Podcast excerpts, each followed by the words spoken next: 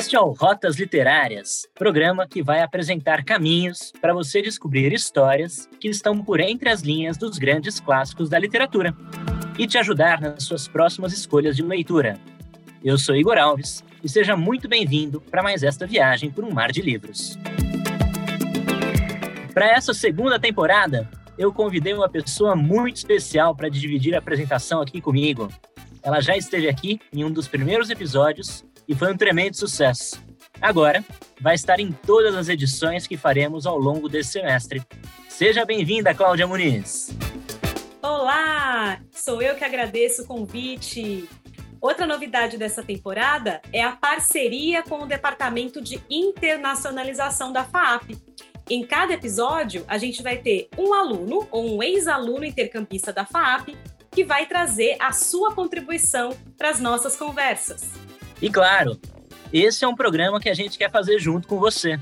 Fique atento em nossas publicações no Instagram, no arroba Rádio TV FAP, para deixar suas perguntas, comentários e sugestões de livros para trazermos aqui.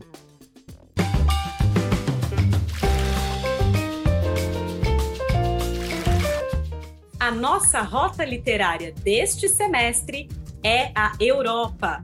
Vamos partir da Alemanha em direção à Inglaterra, Espanha e o destino final é Portugal. E o autor alemão que vamos conversar hoje é Hermann Hesse, escritor do best-seller O Lobo da Steppe. Para esse programa, para essa conversa, recebemos aqui o escritor e professor Flávio Ricardo Vassoler e a aluna do programa de internacionalização da FAAP, que está falando diretamente da Alemanha, Nicole Lipfert. Bem-vindos! Obrigado pelo convite. Muito obrigado pelo convite.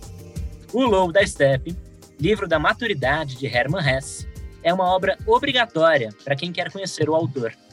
Embora Hesse tenha sido duramente criticado por boa parte dos alemães no período que antecedeu a Segunda Guerra Mundial, a obra é aclamada por toda a comunidade de leitores, por tratar de questões da condição humana frente à angústia da ausência de sentido vamos conhecer um pouco mais da vida de Hermann Hesse com um aluno de cinema da FAAP, Davi Krasilchik.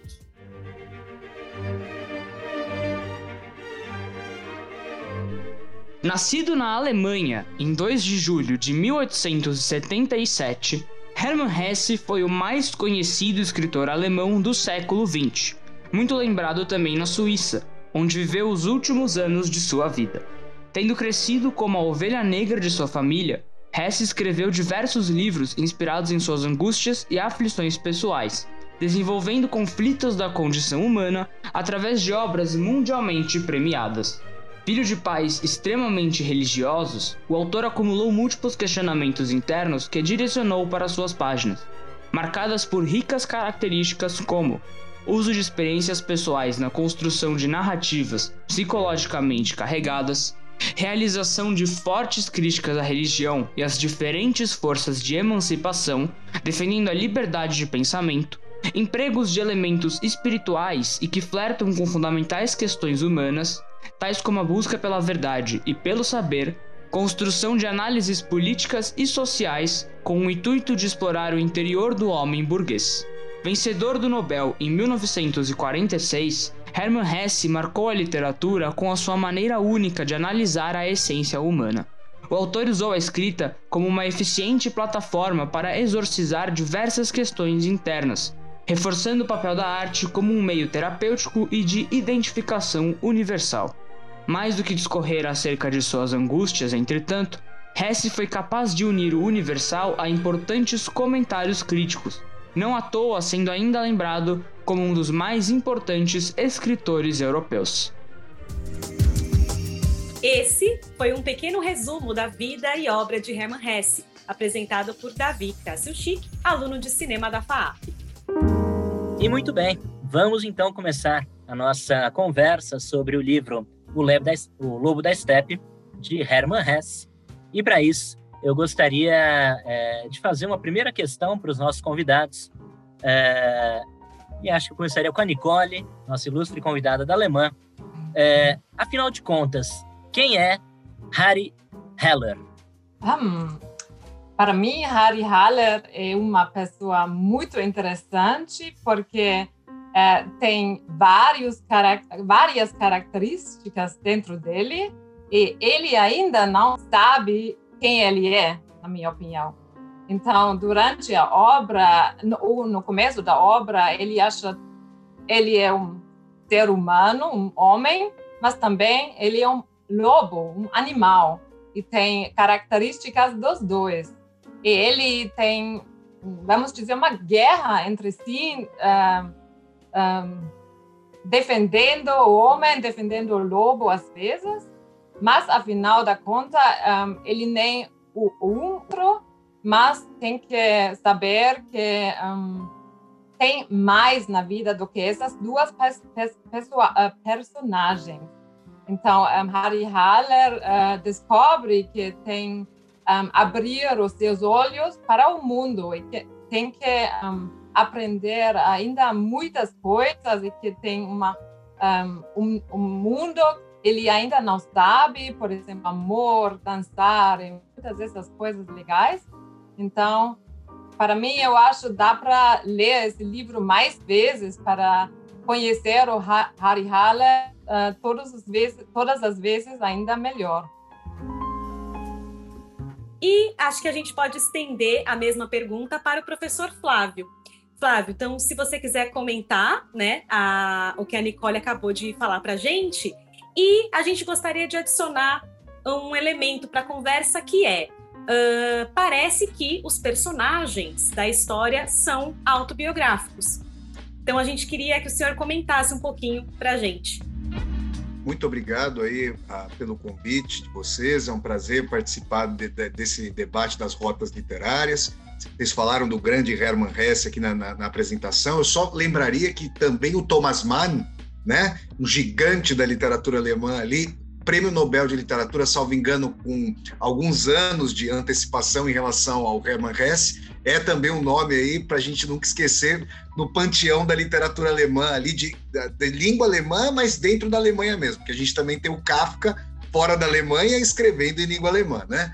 Bom, o Hesse me parece, eu concordo muito com a Nicole, me parece um autor ali com várias facetas, e uma coisa muito interessante para citar a respeito de O Lobo da Steppe é que há, pra, já para instigar os leitores e leitoras, os espectadores e espectadoras, telespectadores e telespectadoras aqui do Rotas Literárias, há uma, uma conexão muito forte entre O Lobo da Steppe e o Siddhartha, que é um outro livro muito importante do Hermann Hesse, porque muitas, muitos dos questionamentos que vão ser acionados ali pelo Harry Haller o protagonista de O Lobo da Steppe, vão em confluência dessas investigações ali ecumênicas do Hermann Hesse.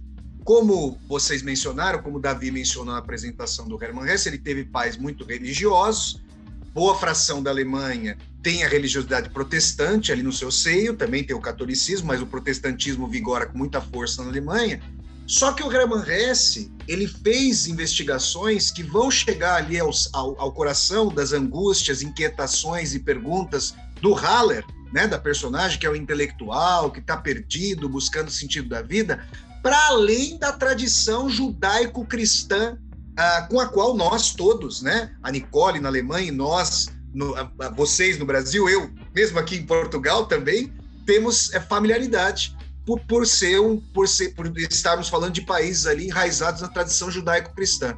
Então, o budismo, o hinduísmo e uma tradição, gente, que eu gostaria de mencionar desde já, depois, se vocês quiserem, eu posso me alongar um pouco mais a esse respeito, mas eu colocaria as reflexões do Hermann Hesse, os questionamentos espirituais e filosóficos do Haller, e, e como a, Cláudia me pediu para fazer essa retroalimentação, me parece sim que esse intelectual de 50, 50 anos, um cinquentão ali, que para um século atrás seria uma pessoa bem mais velha, hoje já o camarada já não é tão mais velho, né, dado o aumento da expectativa de vida, mas uh, a perspectiva holística é muito importante para o Hess. Por quê?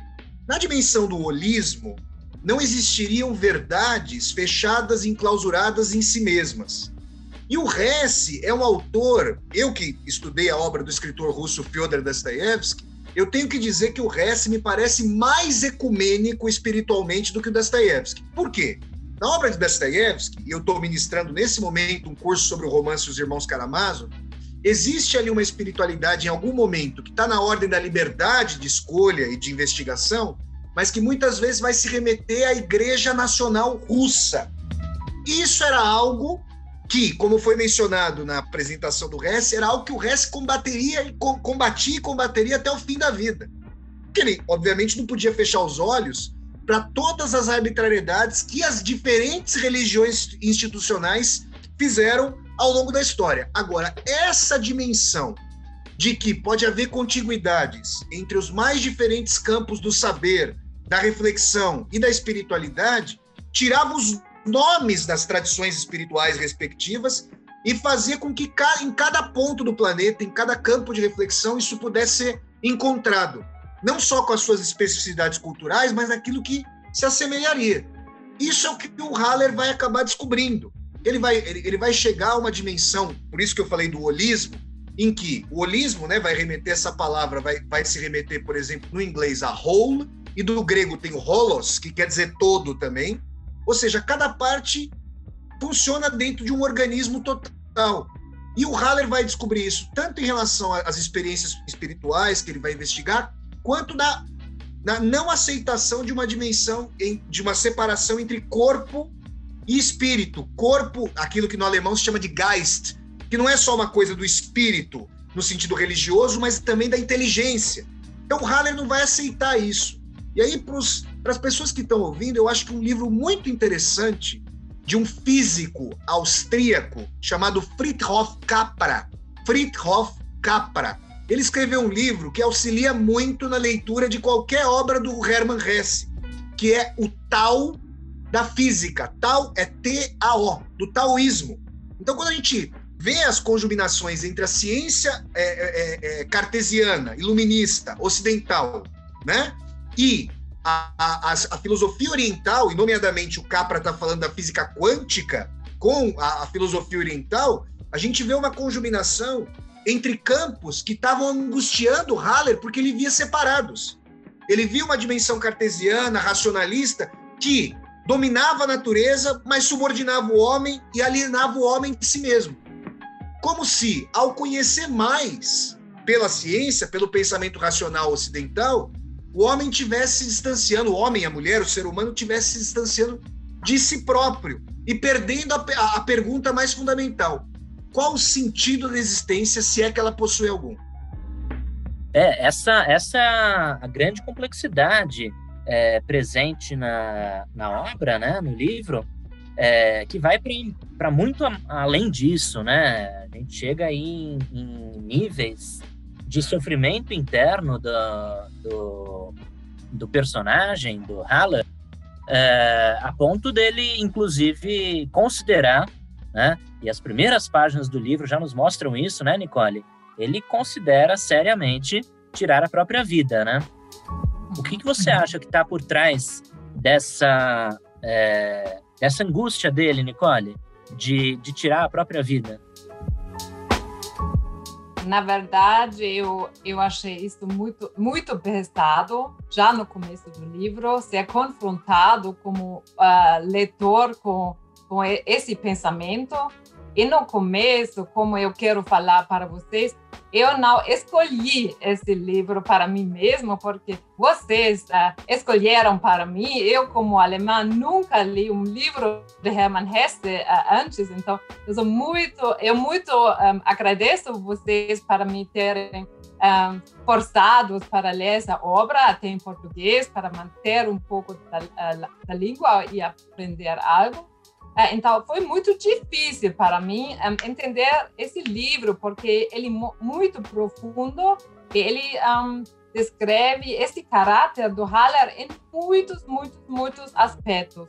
Mas o que eu achei muito interessante que, como o professor Flávio disse, que cada um de vocês tem algo a ver com o Haller. Então, eu, por exemplo, eu posso dançar muito bem, mas outros aspectos da vida dele, eu não tenho noção nenhuma. Eu conheço Mozart, claro, não posso uh, falar, falar cinco peças dele, ou cinco peças do Handel, do Wagner. Então, eu pensei, enquanto eu li o livro, nossa, tem tantos aspectos da vida ainda para mim também, que eu ainda não conheço, que parecem interessantes para mim, mas tem, tenho eu o tempo para, uh, para saber e uh, viver tudo isso ainda.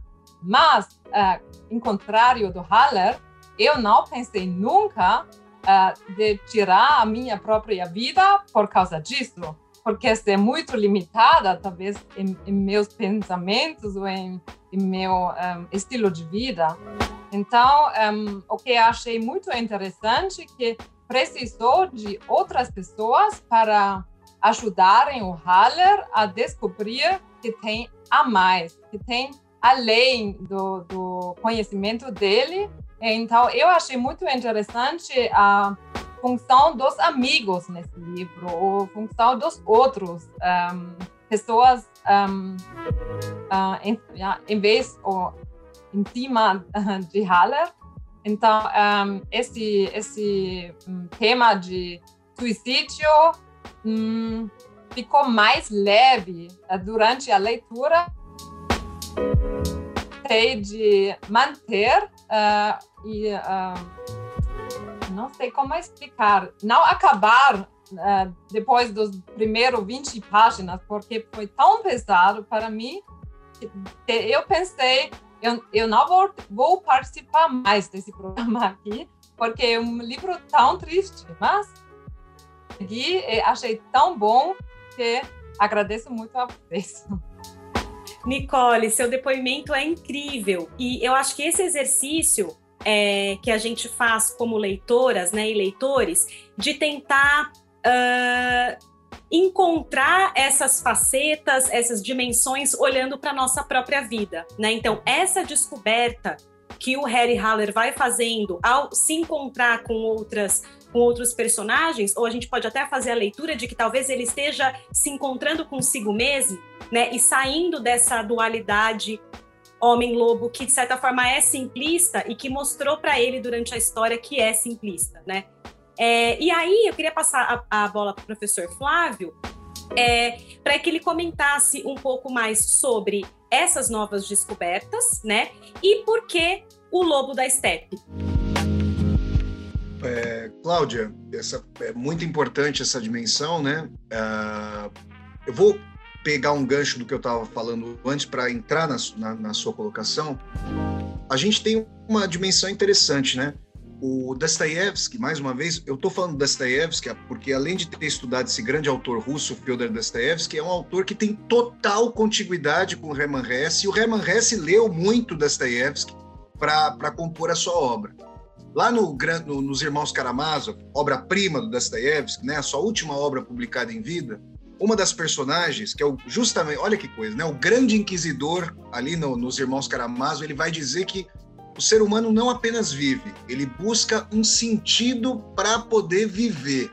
Em outro momento da obra de Dostoiévski, num, num texto não bem menos lido do que os Irmãos Karamazov, um ensaio chamado Notas de Inverno sobre Impressões de Verão, há uma dimensão de que a modernidade, essa modernidade, seja ela capitalista, seja então como uma força socialista, à, à direita ou à esquerda, de que essa modernidade, o que ela ah, queria trazer era empilhar felicidade puramente material, mercadorias, ou falar os mantras de liberdade, igualdade e fraternidade. Quando se buscasse um E, e que mais? Isso se esvaziaria. Ah, eu vejo que o, o, lobo da Steppe talvez buscasse uma alcateia. Né? Eu estou usando o, o alcateia, que é o substantivo coletivo para lobos, justamente porque ele, como lobo, estava apartado na sua solidão, de um intelectual desleixado. Ele até quando vai mudar para casa ali, no, o, o, o, camarada não quer, sugere para a dona da casa que ele não more ali, porque ele pareceria um camarada mais desleixado, um cara sujo que fuma pra caramba, bebe, não sei o quê. Ou seja, ele estava apartado do mundo, ele estava apartado dos outros, ele estava apartado de si mesmo. Então, quando a gente pensa numa step, não sei se vocês já estiveram em alguma step, eu já, com essa, foi onde eu comprei essa Ushanka, essa chapka russa aqui, eu fui para Sibéria Eu já fiz aquela viagem do Transiberiano, inclusive trabalhando, dando curso de literatura russa. Agora vai fazer, olha, o tempo vai passando, vai fazer quatro anos isso. E as steppes, justamente, tem até o, o, o, o substantivo em inglês, step, de passo, né? São os logradouros originais dos seres humanos, né? Eles foram se ingrando nas suas migrações para tentar achar mais comida e temperatura mais cálida, né? Então, as steppes são esses locais uh, infindos, mas ao mesmo tempo desoladores, né? locais ali de profunda vastidão solitária. O lobo da estepe é justamente uma figura de um animal caçador que vai singrar a estepe em busca ali de sobrevivência, mas está justamente ali na sua caça a, como que cindido do todo. Então eu acho que o caminho do Haller e a, a, a colocação da Licole é muito importante, porque ao, ao dizer que olha, os amigos dele ajudaram bastante nesse caminho. Ou seja, ele não só foi se reencontrando ao reformular antigas perguntas, porque ele chegou a um penhasco e quase o levou ao suicídio. O que, eu estou fazendo aqui? Como é que eu posso transcender aqui a minha existência? Será que a vida se resume? E nisso, Hermann Hesse, é muito importante dizer, ele sofreu críticas ambidestras em termos políticos, tanto revolucionários quanto conservadores o criticaram, porque ele via que a esquerda e a direita da sua época, a gente pode concordar com o resto ou dele discordar, mas de qualquer maneira essa é a visão dele, eram muito mais é, aparentadas do que a Guerra Fria depois da Segunda Guerra gostaria de admitir. Que elas eram extremamente materialistas, que era a saciedade meramente material do homem e da mulher que estava em jogo. Claro que ele não é um, uma pessoa leviana para dizer que isso não é importante, mas o que ele está dizendo é que isso não não, é, é, não contém, não dá conta das, dos questionamentos maiores do ser humano. Então ele vai ao encontro de novas, de novas perguntas para que o lobo encontre uma alcateia entre as pessoas e consigo próprio. Ele está passando por uma completa reformulação que é intelectual e espiritual, que vai conjuminar corpo e alma, lobo isolado à alcateia. E aí a gente tem uma verdadeira iluminação. E esse termo que eu estou usando não é gratuito, porque eu já mencionei para vocês o livro Siddhartha, do Hermann Hesse. E o Hesse, que estudou profundamente o budismo, sabe que essa, esse caminho do nirvana, e no budismo sequer existe Deus. Né? O budismo não pressupõe um Deus, essa iluminação, uma transcendência do próprio ego. E isso fez com que essa luz fosse uma luz que superasse aquilo que dava, eu vou usar essa palavra, ela parece forte, mas é uma palavra propícia, dava asco para o Hermann Hesse. Aquelas placas de neon, aqueles anúncios burgueses, vulgares, que na verdade na nossa época, né, tomaram a, a, a, a paisagem como uma segunda natureza. A gente aqui nos bastidores estava falando, né, eu estava falando para vocês, olha, a figura mais anti-hessiana que a gente poderia ter, que foi presidente do país economicamente mais poderoso do planeta, vai ser superado logo logo pela China, mas ainda é o país mais poderoso economicamente, os Estados Unidos, é o, Donald, o senhor Donald Trump, né? Que é uma figura anti-intelectual, é uma figura que não sei se já deve, já entrou alguma vez no museu na vida dele, se já contemplou um quadro, se conseguiria ouvir uma música, se conseguiria fazer o que os, os alemães chamam de Vogelbeobachten, que é observar os pássaros ali, que é uma coisa maravilhosa. Então, assim, o Hesse vai na contramão dessa tradição. Essa tradição mercantil de meios com vista fins, de empilhamento de dinheiro, de valores, de coisificação, é algo da qual o Haller queria se apartar, e no começo do livro ele quer se apartar disso, não porque ele quer achar um caminho, mas porque ele quer abandonar esse mundo. Então, o caminho dele, o retorno dele, o lobo da estepe, o caminho do lobo, é deixar uma solidão. Ainda que ele possa ser uma pessoa mais solitária nas suas descobertas, que vamos pensar, tem um quadro alemão chamado O Viandante, que é do Caspar David Friedrich. Talvez vocês já tenham visto. O Nietzsche é muito associado a esse quadro. É um camarada que sobe uma montanha, o, o pintor o representou de costas, e ele está no cume de uma montanha olhando para o vale as descobertas do Halley, nós pensarmos da humanidade agora padecendo de tantos horrores pandêmicos, econômicos e políticos, elas são partilhadas por poucas pessoas. Nós gostaríamos que muito mais, muito, uh, que um, um, número muito maior de pessoas chegasse a isso. Então, na sua descoberta, ele está se sentindo sozinho. Porém, ele se sente mais irmanado ao fim do caminho com as pessoas depois dessa trajetória, depois de reformular essas velhas perguntas. Por isso que o, o, o título ele sintetiza um começo trágico e uma tentativa de reencontro consigo próprio, mas num, num, num outro ponto. Não é uma circularidade, é um retorno em espiral. Ou seja, não é propriamente um retorno, é uma reconfiguração, uma ressignificação. Ou para usar um termo do Nietzsche, que é outro autor, grande filósofo alemão Friedrich Nietzsche, que é outro autor importante para o Hesse, uma transvaloração dos valores aí para o nosso Haller. Eu, eu vou engatar essa explicação do professor Flávio, é, aproveitando para fazer uma nova pergunta para Nicole, é, porque a gente então viu que é, o Haller ele é quase que um eu caçador de mim, né, do Milton Nascimento, é, e ele está então buscando é, se descobrir, buscando se encontrar, é, e para isso ele vai para além do lobo, ele vai para a alcateia, né, para os outros. Ele necessita dos outros para se encontrar, né? É, então, Nicole, eu queria que você me falasse um pouquinho dessa relação do Haller com outros personagens que aparecem ao longo do livro, com Hermínia, com Maria, com Pablo, né? E aproveitando também para te fazer uma outra pergunta, além dessa, é, o, o, o Haller, ele, ele é aquele homem formado a partir da Bildung alemã, né? Ou seja, uma formação de salão, né? De artes de salão, de música clássica, de, de grandes literários antigos, né? É, e ele se encontra agora com uma nova arte que chega da América, né? Que é o jazz, que é o foxtrot, e que isso para ele não é a arte, isso para ele é um incômodo, né? Então, como que você pode me falar o que você pode falar sobre esses outros personagens e sobre essa dualidade entre a velha arte e a nova arte? Então, uh, onde eu vou começar agora? que, como eu já falei antes, que o Haller precisa dessas outras pessoas para descobrir a si mesmo. Um, aparecem esses três personagens que você mencionou, que é a Hermínia, a Maria e o Pablo. E, na verdade, eles têm um estilo de vida que é totalmente diferente do estilo de Haller.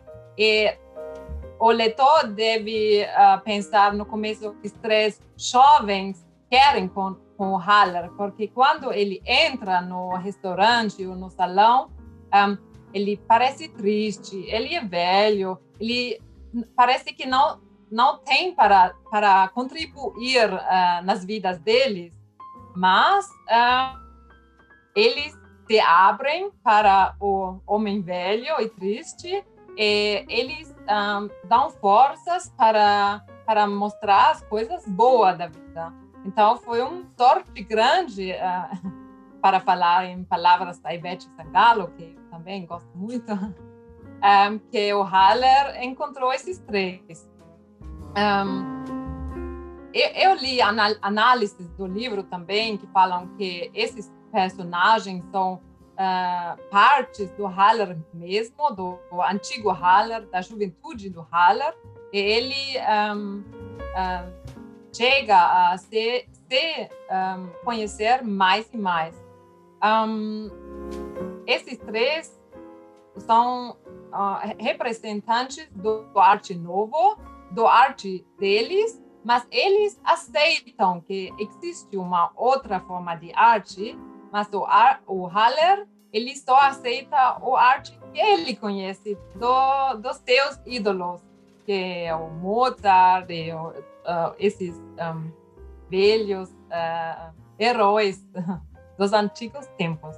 Então, o que eu achei interessante que os, os, as persona, os personagens mais jovens do livro, eles são muito mais abertos uh, pelo mundo do que o do que o velho.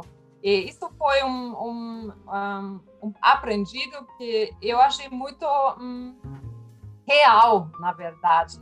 Porque quando eu falo com uh, pessoas mais uh, velhas, às vezes, eu percebo isso também.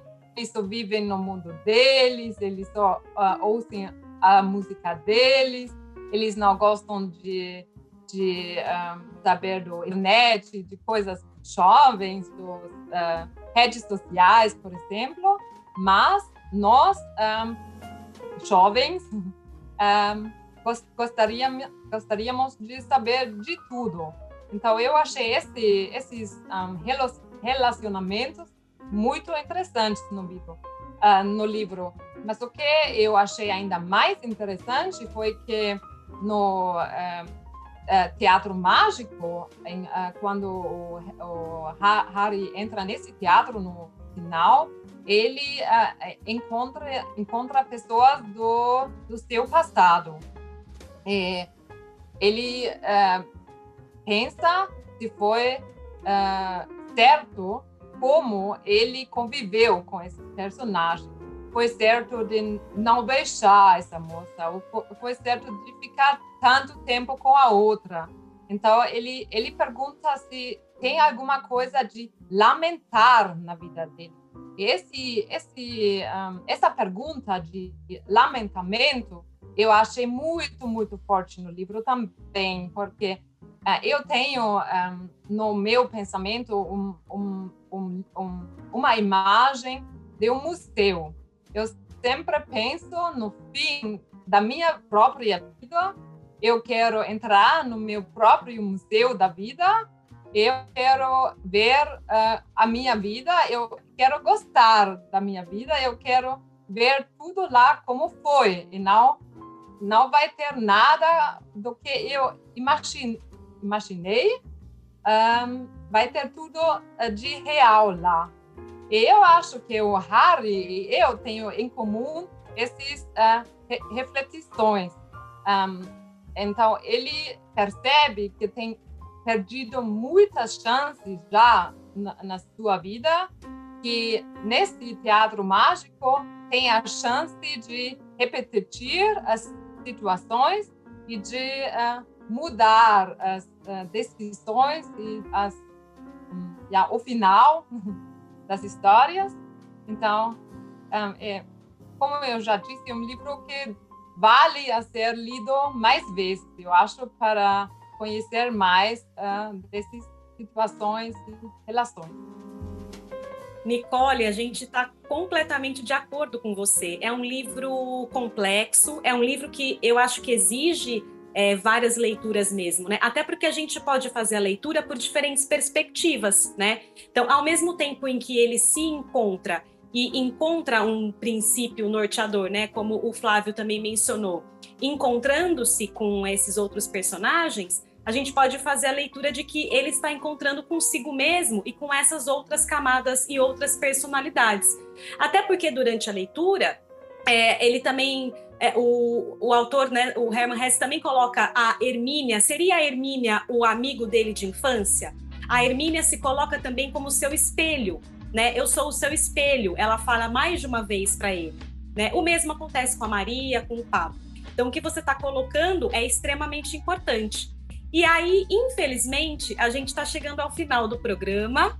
É, o tempo é curto mesmo. A gente poderia ficar aqui falando muito mais tempo sobre essa obra magnífica.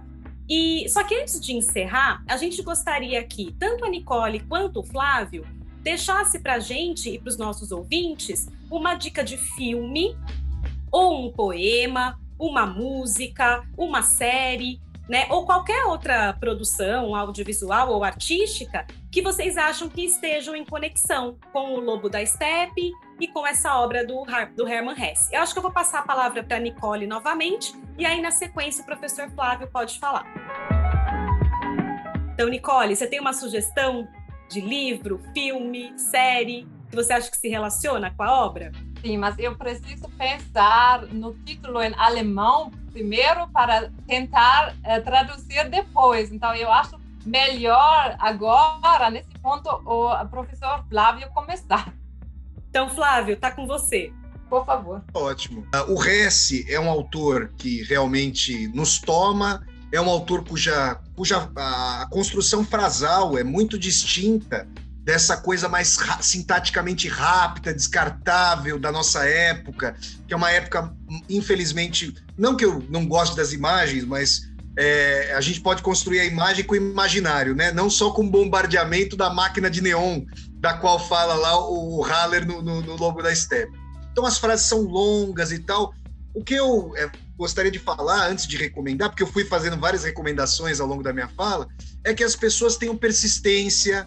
A, a, como o Haller teve persistência para permanecer em vida e reformular suas perguntas, não abandonem o livro, é um livro mais difícil mesmo mas entrem no livro, busquem referência, eu vou tentar trazer algumas.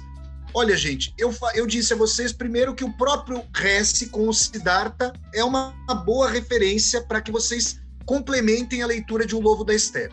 A grande estudiosa das religiões, a Karen Armstrong, que é britânica, escreveu uma biografia do Siddhartha Gautama, do Buda, que eu gostaria de recomendar a vocês para ajudar na leitura do Lobo da Steppe. Tem um outro livro chamado A Grande Transformação, da mesma Karen Armstrong, em que ela vai falar sobre as mudanças daquilo que ela chama de era axial, com o Buda, com o Confúcio, com Sócrates. Então, China, Índia e a Grécia. E isso vai gerar paradigmas que vão nortear, milênios depois, as ah, séculos e séculos depois, as perguntas do Haller, tá? Eu acho que é, que o Haller e esse livro do Tal da Física do Friedrich Capra que eu mencionei também é muito importante para vocês entenderem que aquilo que a racionalidade ocidental cindiu não precisa permanecer cindido. E o Hesse pagou muito com os materialistas, digamos, ateus, e ainda que ele não, não necessariamente fosse vinculado a Deus ou a deuses, mas aberto para a espiritualidade, por ter tentado fazer uma síntese entre o pensamento oriental e ocidental, mas isso foi uma coisa da qual ele jamais quis escapar. Então, acho que buscar essas referências, isso vai complementar. E para terminar mesmo, a Nicole falou uma coisa, ela foi buscar uma leitura crítica que eu achei muito interessante. A dimensão de que o Haller ia reconhecendo nessas pessoas, nesses amigos com os quais ele foi convivendo, a sua própria identidade pretérita passada ali, perdida por essa cisão da intelectualidade. Então, reencontrar, ao fim e ao cabo, olha o nome, no teatro mágico, e essa magia diz respeito a essa transvaloração, essa ressignificação dele, é voltar a entrar em contato com o outro e consigo mesmo. Claro que ele não vai ser mais aquela a, a criança ou adolescente que ele foi. Ele, ele jamais vai poder, é, é, poder, poder mutilar o seu conhecimento. Mas ele chegou a isso de forma renovada.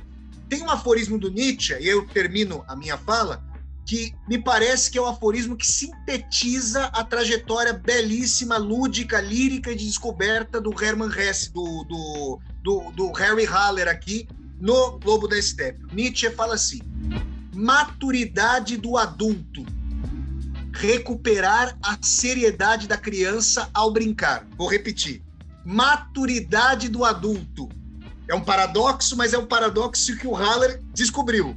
Recuperar a seriedade da criança ao brincar. É assim que eu vejo o teatro mágico. Muito obrigado, gente.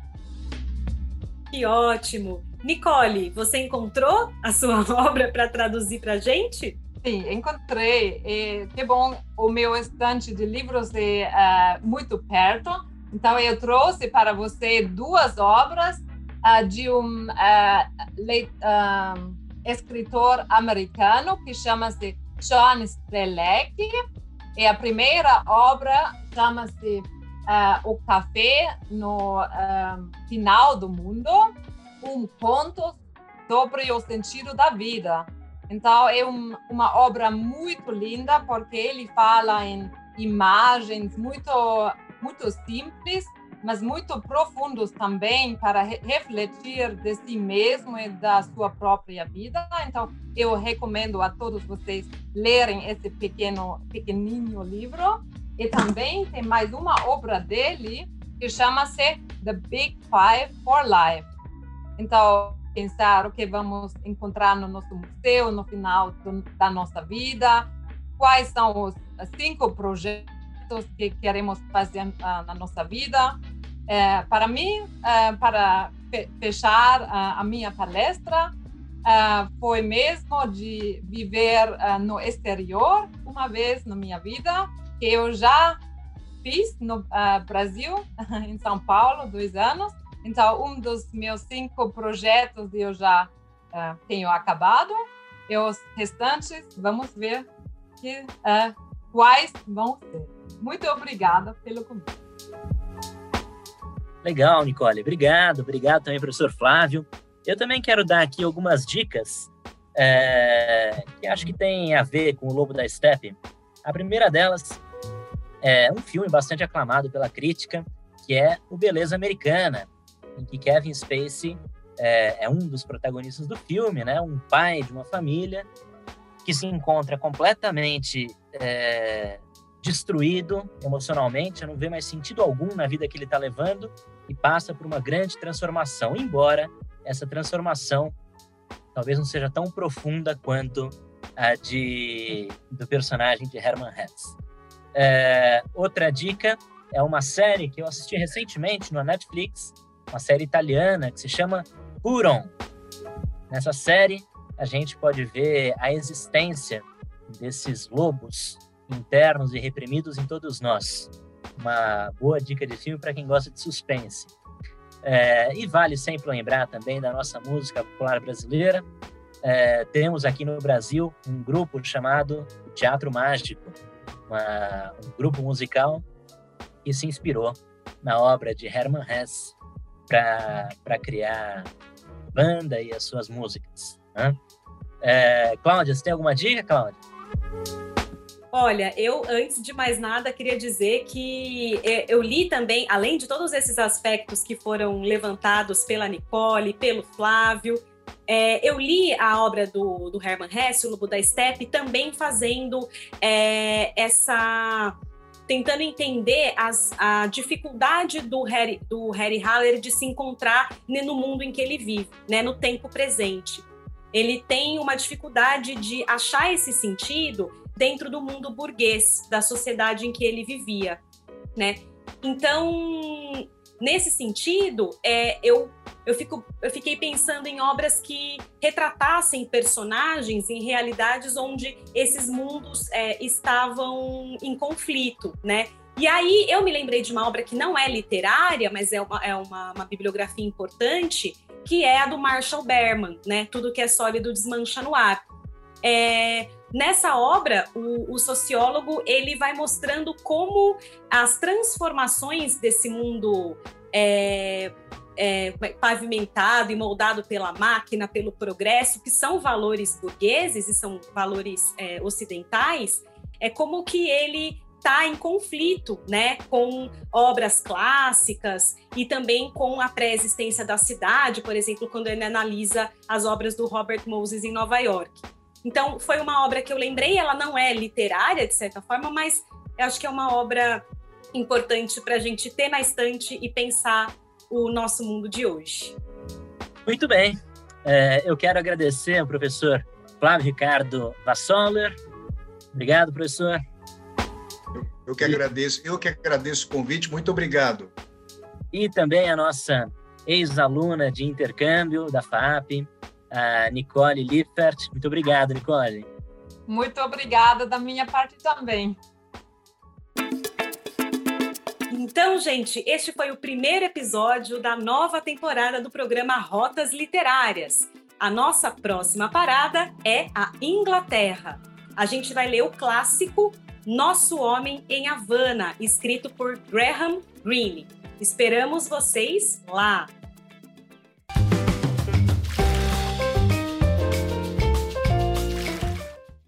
Rotas Literárias tem a apresentação de Cláudia Muniz.